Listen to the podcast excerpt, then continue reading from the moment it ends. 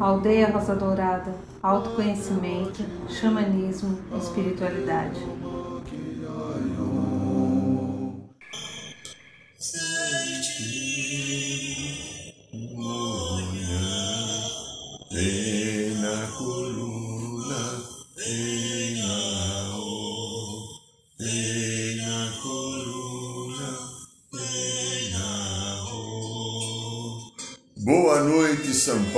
Boa noite Brasil, boa noite Mãe Terra, boa noite Universo, boa noite minha amiga, meu amigo, você que aceitou estar aqui conosco em mais um programa da aldeia. Eu te agradeço e abençoo a tua disponibilidade e nos dar um incentivo de que você é o motivo de nós estarmos aqui toda semana, há muitos anos já rezando o programa. E eu não tenho pedido, faz tempo que eu não faço. Se você gostar do programa, dá um like, caso você está no Instagram, no canal do YouTube, né? Quiser deixar um recadinho também na Rádio da Aldeia também, será muito gostoso, um recadinho de vocês tal.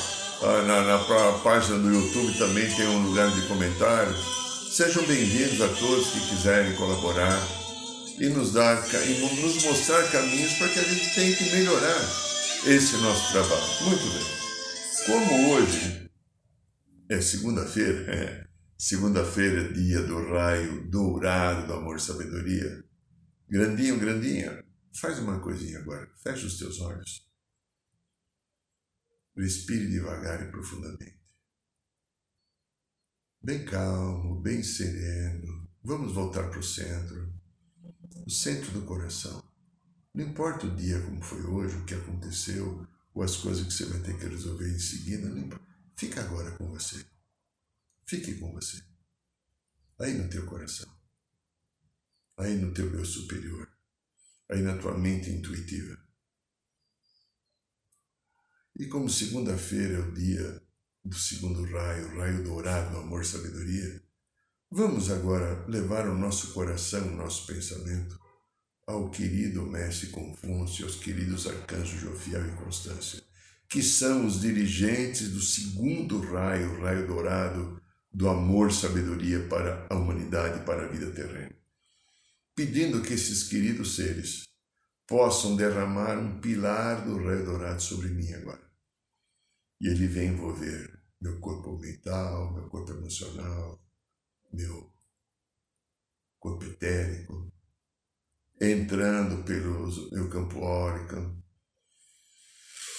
penetrando pelo chakra da cabeça, o chakra da coroa, o chakra da alma, e vai descendo pelo sistema nervoso central, periférico, corrente sanguínea, envolvendo todos os nossos órgãos, e que nós nos tornemos agora um ser da energia dourada do amor-sabedoria. E esse dourado nos aponte o caminho, nos mostre o que nós podemos fazer para que estarmos melhor e para aproveitarmos esse caminho, não só para vivermos uma vida inconsequente, mas uma vida consciente, para um bem, para um crescimento, para uma cura.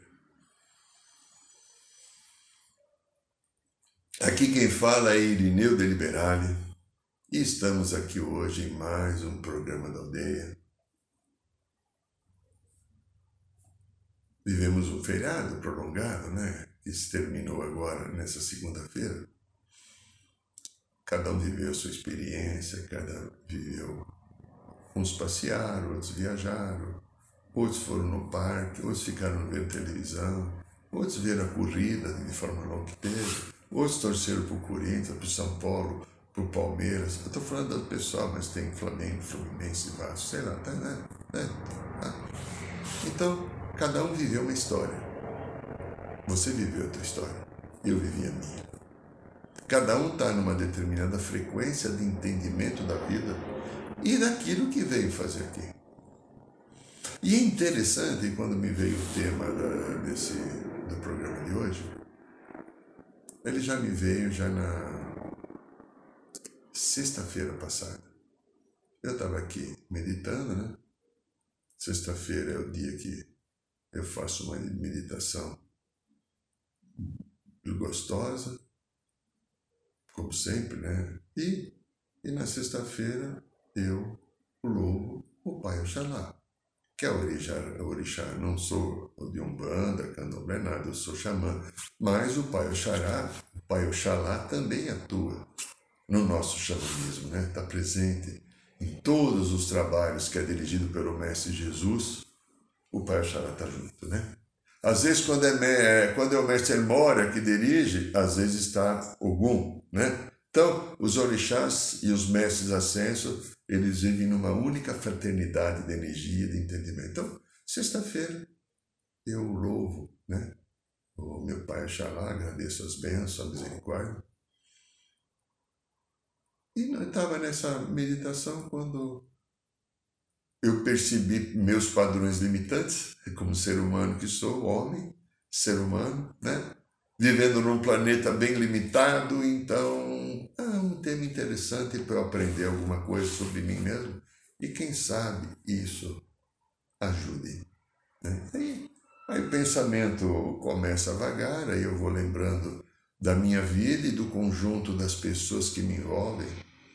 São bastante pessoas, do consultório, dos trabalhos aldeia, dos rituais ayahuasca, dos depoimentos, dos cursos, de tudo aquilo que, que é feito, de tudo aquilo que é falado, e a gente vê os padrões limitantes. Existem dois tipos de limitações. Deve ter mais, eu, tô, eu vou caracterizar só dois, tá? Pode ter um terceiro, um quarto, um décimo. Eu vou pegar dois aqui. Um deles o padrão limitante está relacionado a essa matrix espiritual negativa que tenta controlar o mundo. O próprio filme Matrix, já há 20, 21, 22 anos atrás, começou a dar um alerta. Aqueles, aquelas duas pessoas lá que escreveram o filme foram muito inspirados pela espiritualidade superior, pelos extraterrestres da luz, para mostrar como existe uma manipulação. Como um grupo de poucas pessoas tomam conta da vida planetária, determinando hábitos, né? determinando que você coma sanduíche em tal, eu não quero falar, né? Determinando que você tome tal refrigerante, é. que você use tal roupa, é. que você tenha tal moda, porque isso daqui vai sustentar um sistema. Não é um sistema para trazer felicidade à vida humana, melhoria de qualidade de vibração, de energia, respeito à mãe terra, que você seja feliz. Um sistema a qual você está pagando para manter esse sistema, sustentando aqueles que têm o poder e você acha que está tudo bem porque você acha que, por exemplo, no caso da roupa, você está na moda. Num corte de cabelo, você está na moda. É. É. É. Então a escolha acaba sendo feita a partir do ego e não da alma. É. É. Então você de repente precisa aplicar o teu dinheiro, caso você tenha, em X lugar, você precisa ter quanto em tal banco, caso você tenha. E você tem que ter tal comportamento. Tem que ter, de repente, a sua bebida para tomar, bebida alcoólica, evidentemente. Tem que ter um monte de coisa. Eu também gosto de bebida alcoólica. Só que eu, eu brindo, né? Faz muito tempo que eu não pego uma esborrachada em um fogo, né? Aprendi que isso faz mal para mim. Gostoso tomar um copo de champanhe, um copo de vinho. Nada de caretice fanática, dizendo que é pecado, porque não é pecado. Tenha sabedoria para ver o que é bom para você. E aí, isso daí, esses padrões limitantes, da, do controle. E tem o segundo aspecto do padrão limitante, que eu mesmo me imponho através das minhas crenças. Às vezes são religiosas. Às vezes aqui no consultório, ou na própria aldeia, no consultório as pessoas falam na aldeia do depoimento, quanto tempo elas ficaram presas na religião X ou Y, que dizia que não podia, que dizia que era pecado, que dizia que não estava adequado, que dizia, dizia, dizia, o ser humano limitando, sem viver a experiência, preso entre aquilo que consideravam inadequado ao seu desejo de experimentar a vida e viver o aprendizado da experiência. Não podiam. É, eu lembro, eu já contei algum tempo atrás aqui, uma moça que trabalhou comigo, ela veio da, do interior do, do Nordeste lá. O pai dela até falou comigo, porque ele teria que ter uma igreja protestante, ele falava. E tinha uma igreja na rua de trás da minha casa, então ela veio e ela tinha que frequentar a igreja. E quando chegou numa sexta-feira, naquele tempo nós fizemos uma bacalhoada em casa. Sexta-feira santa, né? Sexta-feira santa. E de repente estava lá o bacalhau, estava lá. Nós servíamos o arroz, bacalhau, tal, tinha um pouco de couve, não sei o que lá. Não. Aí toda a molecada estava junto, os filhos eram adolescentes, era todo mundo brincando com ela, tal, não sei o que lá. Disse isso, aquilo, e ela começa a chorar. Eu falei, para, porque tem alguma coisa aí. Eu não tinha a mínima noção do que viria como resposta de não comer bacalhau. Que ela falou que nunca tinha comido. Aí ela, entre choros envergonhada, com a mão assim, ela fala, olhando para o chão, que ela não podia comer bacalhau, porque o pastor da igreja tinha falado que era pecado. Eu falei, então, não tinha outra comida, pega lá, tem ovo, cebola, tomate, faz no omelete, você come com arroz e com. Então, padrões limitantes. Quantos nós temos desses? Padrões autolimitantes. Mas temos aqueles outros padrões também que a gente desenvolve pelas experiências, pela cultura, não só a religião, pela herança que eu recebo da família, pelo conjunto da sociedade em que eu vivo. Eu já contei também no outro, o Ditinho, que era um amigo que morava na rua transversal a minha, né? Eu estava sempre brincando com o Ditinho. Eu lembro que uma vez o Ditinho, ele, todo domingo ele ia na missa das onze. Missa das onze. E às vezes eu não ia. Ele ia com as irmãs que eram mais velhas, eu não ia. Eu comecei na missa a partir dos 10, 11 anos. Naquele tempo, até os 14, 15 eu fui em missa. Claro, era mais para olhar as menininhas do que para... Mas tudo não importa, era o valor e a cultura daquele momento.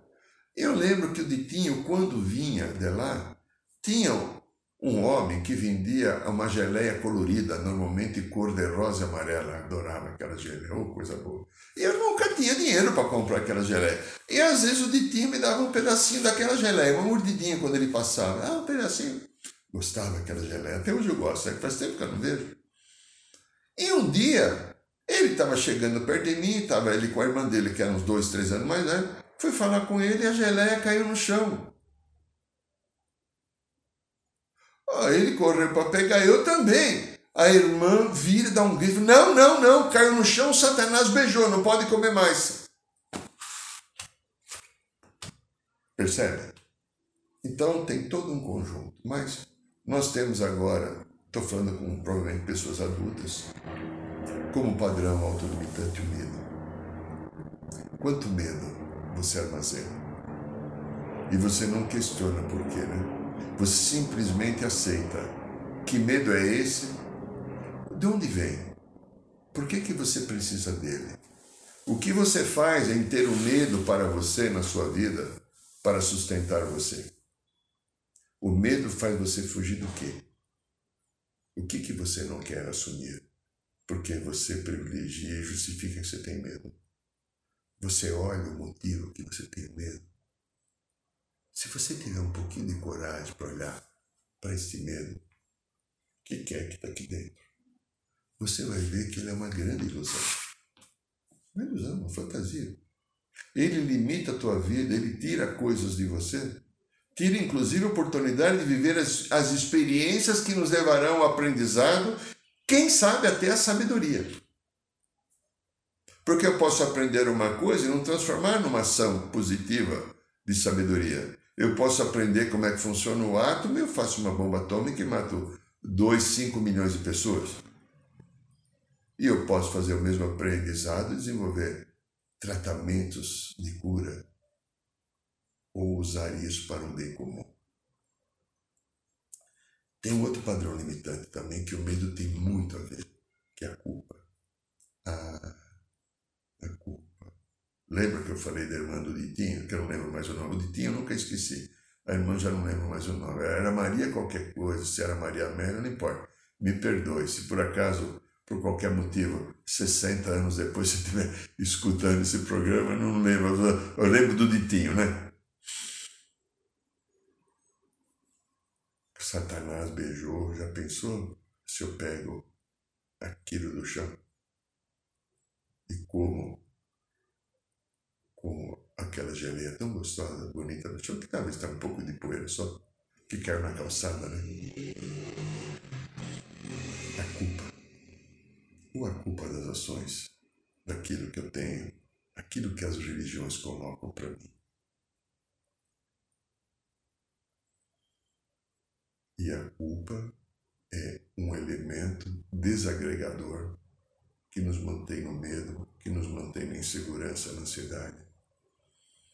A culpa é um dos grandes entraves da nossa vida, da minha, da tua e de todos os outros. Eu não paro para olhar que tem culpa. Por que, que eu tenho? E também não consigo colocar o perdão, de repente até o alto perdão como é que eu resolvo uma culpa? Perdoando. Se é algo que eu já fiz, já foi feito. Ah, puxa, eu não tenho cabelo, né? Então, puxar nariz, puxar a orelha.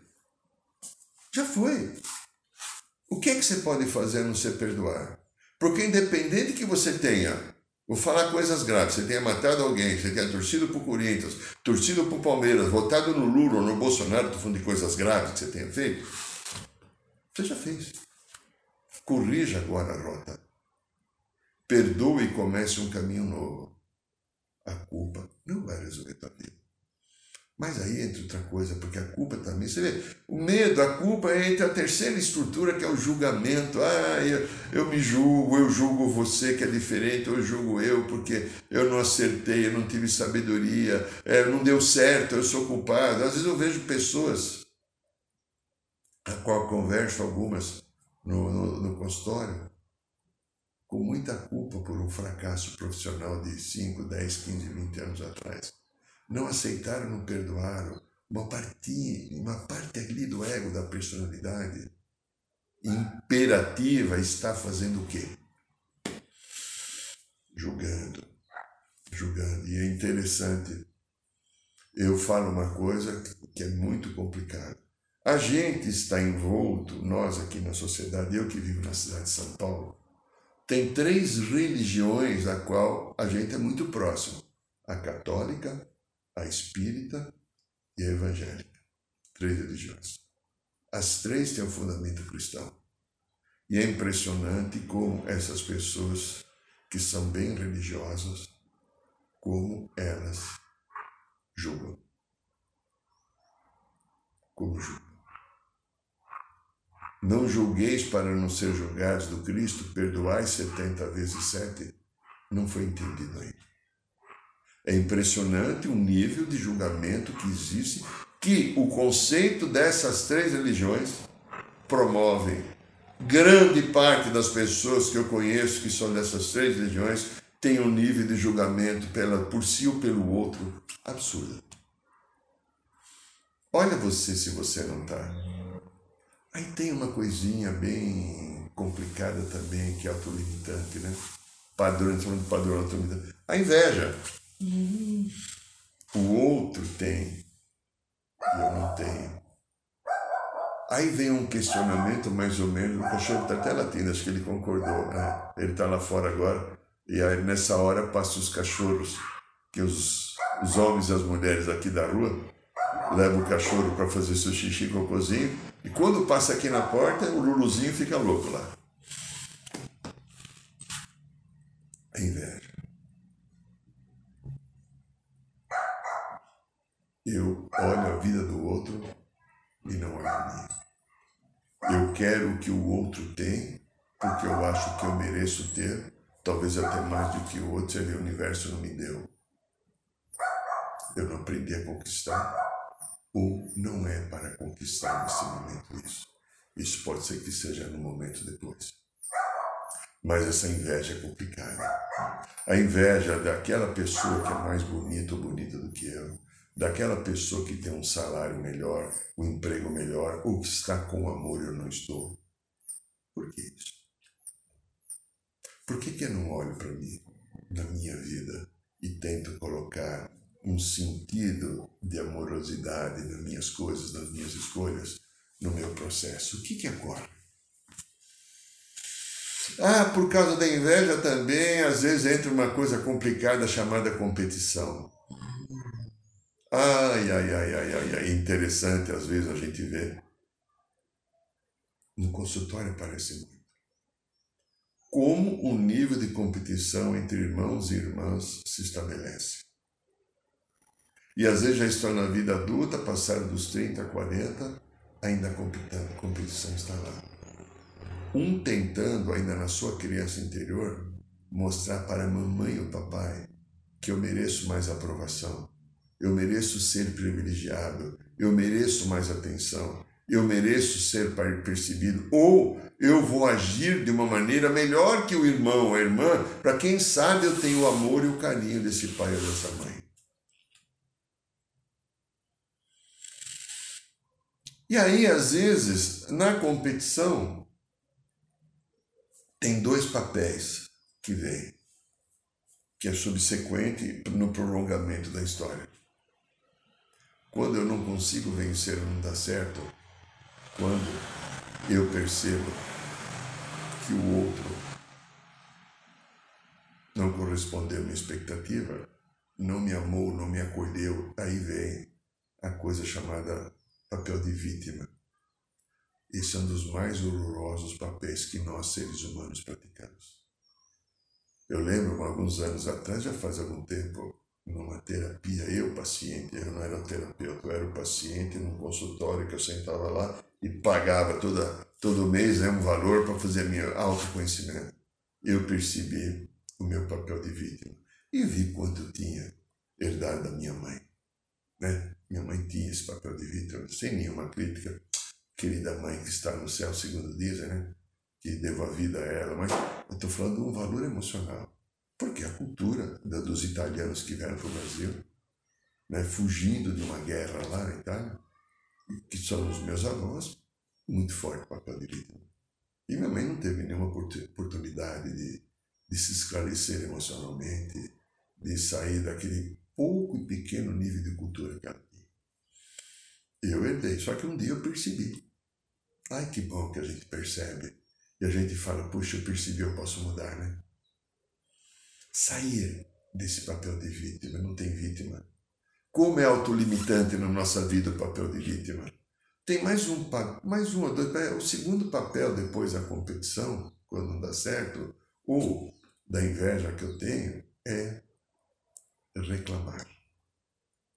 Já fez a tua reclamação hoje? Sobre a tua vida, sobre as pessoas que não foram do teu jeito, sobre as coisas que não deram certo, que você fica de mau humor. Reclamou hoje, cara. Reclama tudo agora e esvazia a caixa preta. Faz uma coisa boa. Para de reclamar. Aceita. Outro padrão limitante também é a energia que a gente joga na sexualidade. Nossa. Então veja, fizemos outro dia um programa sobre isso aí, né? Sobre sexualidade. Olha, minha linda, meu lindo, eu tenho aprendido uma coisa que é muito importante. Eu, você, não estamos aqui só para ascender, nos tornarmos ascensos, mas nós estamos aqui principalmente nesse planeta, estamos aqui para aprender a trazer a luz do nosso espírito perfeito para esse planeta. Conto as histórias dos mestres queridos que nós, há dois bilhões e pouco de anos, a gente veio aqui como anjos que nós éramos ajudar a colocar as primeiras vidas aqui no planeta. É. Um animalzinho, uma graminha, uma florzinha, a gente veio ajudar a sustentar, junto com os elementais da vida. E depois, na fase evolutiva, que a gente foi vivendo experiências dimensionais de outros planos que a gente era, a gente talvez tenhamos vindo para cá e abusado dos recursos quando a gente começou a se tornar, sair do, do reino angélico para se tornar reino humano. Preste atenção nisso que eu estou falando. Eu saí do anjo que eu e você éramos para nos tornarmos, nos tornarmos humanos. E aí, sem falta de, sem falta, com, com total imaturidade falta de experiência, nós praticamos situações que aí nós estamos falando aqui de padrões limitantes, ainda que é medo, culpa, julgamento, inveja, competição, papel de vítima, tudo isso foi. O Mestre Jesus fala em algum dos textos que a gente tem estudado, quando ele chama atenção nos trabalhadores da luz, os trabalhadores da luz que talvez nós sejamos, você também, né? São as pessoas mais vitimizadas. Por quê? A energia que volta a partir da ação. Não há injustiça no universo. Né? Bom, então, quando a gente veio para cá, nós assumimos um compromisso. É, quando nós viemos, nós resolvemos viver a nossa experiência evolutiva, aqui no planeta de terceira dimensão, a gente assumiu um compromisso. Só que aconteceu uma coisa, a gente veio para cá, a gente parou. Nós ficamos estacionados na mente lógica. Aqui tem a mente lógica, aqui, manifesta aqui. E aqui em cima tem a mente divina. É a consciência de Deus aqui no diamante, mas eu uso aqui a mente lógica. E essa mente lógica, ela acaba tirando de nós o nosso principal papel de nos aliarmos à evolução planetária, à nossa evolução conjunta e coletiva da humanidade. E aí ela fez o que? Ela barrou a mente intuitiva. Eu usei isso aqui e deixei essa parte aqui que está em mim e que se manifesta no coração. No coração. É, é. A ligação desta mente, não dessa aqui. Essa aqui não liga com o coração. Esta mente com o meu coração. Então, essa mente intuitiva também poderíamos chamar de mente da alma. É. Aí, ó, Grandinho, está dentro de você, a mente da alma. Você, você já ouviu falar, a gente fala muito aqui, o eu superior, o teu Cristo pessoal. É, está tudo aí. Ou é onde o anjo da guarda também fala. É, o pai e mãe criadores falam conosco através da mente intuitiva. É, ela bate aqui no coração e vem manifestar aqui. Não aqui, aqui. É, vamos dividir aqui em dois departamentos, né? A mente lógica e a mente intuitiva, que se manifesta no coração. Então é somente com a mente intuitiva, que nós também podemos chamar de mente da alma, é, que vai, é só ela vai me trazer o caminho da minha cura, da minha redenção, da minha evolução. Olha, por milênios, muitos milênios, nós mantivemos ou nos posicionamos desligados da mente intuitiva ou da nossa alma, como a gente poderia chamar. E agora, nós, para esse momento que nós estamos vivendo, para entrar na quinta dimensão, só poderei entrar com a mente intuitiva, a mente da alma.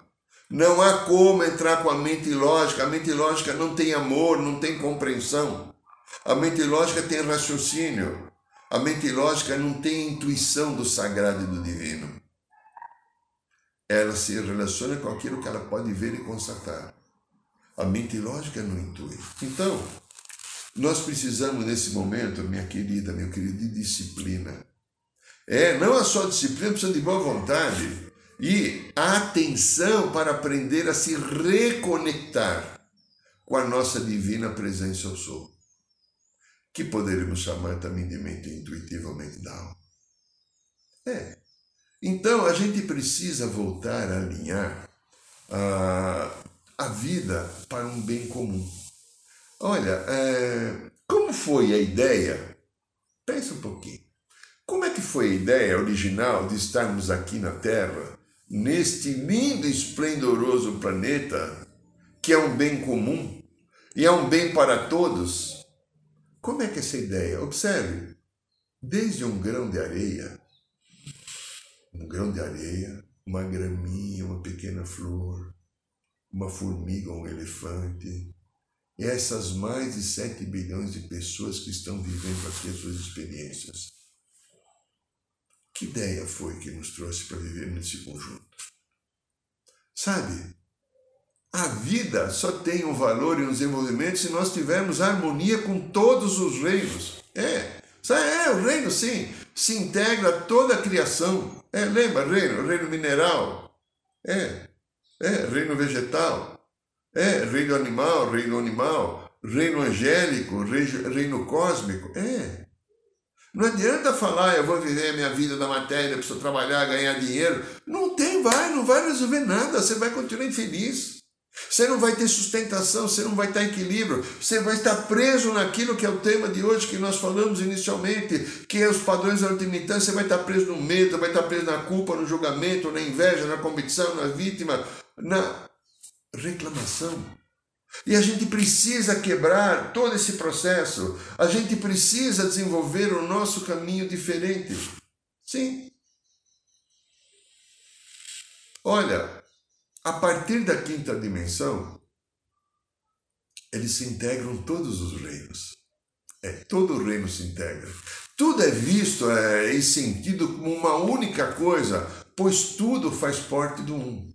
E isso nós estamos sendo chamados agora aprender a amar a Mãe Terra e tudo aquilo que ela dá. Tudo deve participar da mesma história evolutiva, porque são camadas diferentes de evolução, mas todas se direcionando para um bem comum. É, por exemplo, um gnomo, um gnomo elemental da Terra. Ele vai se tornar um Elohim, criadores de gnomos, e vai ajudar na sustentação de planetas e sistemas solares. Não, é, não vai ser um trabalho como o meu e como o teu, mas dentro da criação deles, eles têm uma finalidade sagrada. Como um pequeno cachorro ou um gato que você tem, ou de repente alguém tem um passarinho, que pena, trancado numa gaiola. Nós estamos vivendo um caminho com as diferentes formas evolutivas, mas todas essas formas estão ligadas à fonte da vida, Deus Pai e Mãe. Nada. Tu, cada um tem uma necessidade. É, imagina você um automóvel.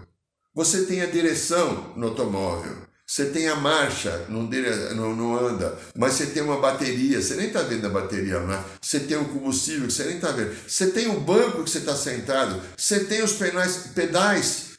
Olha, tem os espelhos retrovisores. Olha o conjunto para que um automóvel funcione. A nossa vida, sim. Olha, a gente encontra muitos obstáculos ah, na personalidade humana, é, que é justamente a não aceitação das diferenças, das coisas naturais na vida, ou dos pontos de vista diferentes, que as pessoas praticam diferentes escolhas. É. Quando o ser humano não aceitar as diferenças, ele vai sofrer. Teremos o caos em que se encontra agora a vida humana, e essa é questão de questionamento de tudo. Cada um, até aquele que não toma vacina, por qualquer motivo da sua crença, acha que tem o direito de, de, de não tomar, e às vezes alguns ameaçam aqueles que acham que tem que tomar. E às vezes os que têm que tomar ameaçam aqueles que não querem tomar. Olha o que está acontecendo. Este todo que está aí está aí impermeando, permeando tudo e nos chamando, envisa uma coisa, a gente entender o raciocínio desse todo que traz harmonia. É entender que nós podemos navegar com segurança adequada para os valores da alma, que muitas vezes nós não conseguimos entender e praticar a um chamado magnífico que está ocorrendo agora. O livre-arbítrio é a maior lei da evolução. O livre-arbítrio ele é respeitado pela fonte da vida, Deus Pai e Mãe, que sabe que a evolução e o aprendizado de cada um precisa passar pela escolha inteligente de um caminho. E se a escolha não for inteligente e adequada, eu tenho que rever o caminho para aprender a fazer uma nova escolha. Olha, os nossos pensamentos são carregados de energia negativa ou positiva. Como é que você direciona os seus pensamentos diante das diferenças que a vida apresenta? Você rejeita? Você julga? você agride, você desrespeita, ou você integra ao seu coração através da aceitação as diferenças. A não aceitação das diferenças talvez seja um dos maiores padrões autolimitantes que nós praticamos como seres humanos. Qual é o caminho que a gente pode escolher? Eu creio que você não tenha todas as respostas nem eu. Ninguém tem todas as respostas. Mas tem um pequeno artigo de uma moça chamada Jennifer Delgado Soares que ela fala assim, é, alguma coisa. A mente intuitiva, presta atenção, é um dom sagrado. A mente racional é um servo fiel. Criamos uma sociedade que honra o servo e esquece o presente. Essas são as palavras de Albert Einstein. Criamos uma sociedade que honra o servo e esquece o presente. Presente é a mente intuitiva, né? Olha, é... Alberto Einstein conhecia perfeitamente valor da intuição, a importância dela. Infelizmente, a intuição é, foi praticamente relegada a um nível esotérico. No entanto, somos todos pessoas intuitivas. E sim, apenas alguns aprenderam a prestar atenção às mensagens que a intuição nos dá, enquanto outros a ignoram. Antônio Damasio, que foi um médico, ele diz e neurologista, explica que a intuição, por meio da sua teoria dos marcadores somáticos, ela na prática a intuição seria um mecanismo de pré-seleção que ocorre abaixo do nosso limiar de consciência e é responsável por examinar todas as opções, decidindo quais são os possíveis caminhos para qual nós devemos escolher conscientemente. A intuição, para finalizar, é um procedimento que nos permite inconscientemente valorizar e descartar as alternativas que não são adequadas. E eu fiquei preso nesse processo de padrão autolimitante. E algo que é meu, que eu recebi de graça, que é teu e você recebeu de graça, que é aprender a sintonizar a partir do coração, para que a mente intuitiva se manifeste aqui, atrás aqui da cabeça, a parte de trás, aqui no coração, e nós tenhamos chance de estar perdendo possibilidades. Ah, olha, as emoções negativas, elas fecham as nossas possibilidades. E as emoções negativas que nós deixamos fluir, ela traz uma grande flexibilidade cognitiva. E quando a gente encontra isso, ou se permite isso, as respostas vêm de dentro. A resposta vem de dentro porque os padrões autolimitantes têm respostas que vieram de fora de outras pessoas. E as respostas que vêm de dentro, de dentro são da mente intuitiva. Este é o programa da Aldeia Sagrada Aldeia. Meu amigo, ó, se você quiser Toda quinta-feira, no bairro de Piranga, às 8 horas da noite, tem a roda de cura. Está livre agora, você pode ir, não precisa mais fazer reserva, ok? É só ir lá. Quinta-feira aí no site você vai participar de um trabalho xamânico gostoso, que nós continuamos fazendo ele via Instagram, mas está lá. E temos só duas vagas para o curso Resgatando o Xamã Interior no Carnaval. Se você tiver afim, entra no site da Aldeia do Dourado e veja lá Resgatando o Xamã Interior no Carnaval. Você vai ver lá ah, você vai aprender caminhos sobre o xamanismo, o que representa tudo isso. E o nosso livro Matrix Emocional também está à venda por enquanto e-book no site da Amazon. Você vê aí ah, o caminho aí, ah, o, o canal para você, se você tiver interesse, de entender como memórias de vidas passadas interferem no nosso momento presente. E convido você para a próxima segunda-feira aqui, às 9 horas da noite, no programa da aldeia. Gratidão a todos, um beijo no coração. Arro!